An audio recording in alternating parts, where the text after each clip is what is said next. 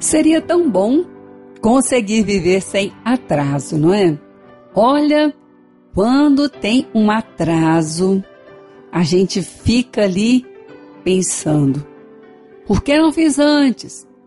Por que não descobri antes? Por que alguém não fez antes? Esse tal de atraso na vida, às vezes, faz a gente até perder aí algum momento da vida só pensando nele. Bom, mas já descobrimos que não tem como viver sem esse tal de atraso. Ou alguém atrasando a entrega para nós, ou nós atrasando também algo para alguém. E a verdade mesmo é que nós precisamos aprender a lidar com isso.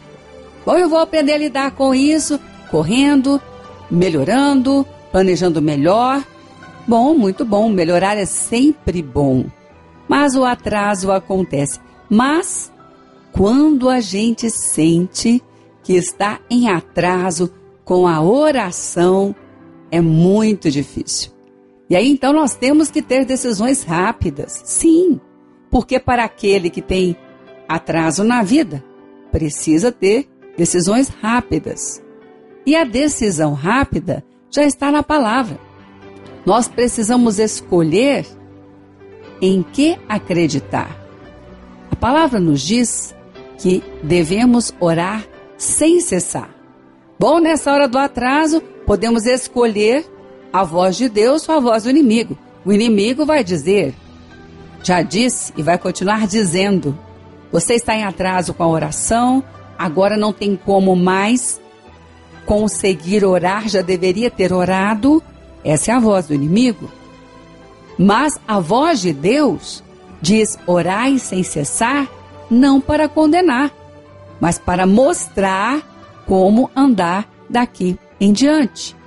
Orar sem cessar quer dizer que em todo tempo devemos orar.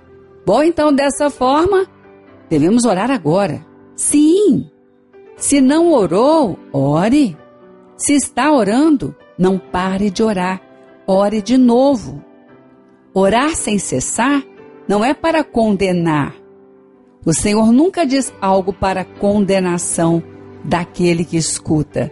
Ele sempre fala, a voz de Deus, a palavra de Deus, é uma palavra de vida, de ressurreição, de levantar, de caminhar, não de trazer condenação para recuar, para desanimar ou para ficar deprimido. Essa não é a voz de Deus. Então, quando o atraso é na oração, é bom lembrar que para orar não tem atraso. Em todo tempo devemos apresentar nossa oração. Então, se não orou, ore agora. Se está orando, não pare de orar. Se está planejando a oração, não deixe a voz do inimigo acusar você usando a própria palavra, como ele fez ali no deserto contra Jesus. Usando a própria palavra, dizendo: Olha, quanta oração você tem atraso, está escrito para você orar sem cessar. Quanto tempo você não orou? Não dê conversa para o inimigo. Orar sem cessar é para que eu, para que você, para que todo aquele que crê e ouvir essa palavra que vem de Deus, ore. É para isso. Hoje, se a preocupação aumentou, ore. Hoje, se a lembrança está tentando te fazer parar, ore. Hoje, se as mentiras do inimigo ocuparam aí seu coração, a sua mente por um período, não deixe mais ocupar. Desocupe. Ore. Ore segundo o que a palavra diz para você.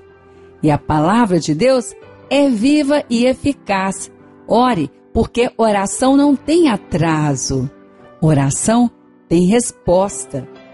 E o que o inimigo quer é te fazer ficar na acusação do atraso e não orar. Mas o que Deus quer? Está falando com você? Ore. Ore de novo Ore outra vez, em todo tempo ou lugar, Orar não vai te atrasar. Não orar vai te fazer falta. Mas se orar, com certeza não será atraso. Oração não tem atraso. Oração sempre tem resposta. Então não se esqueça: oração não tem atraso, oração tem resposta.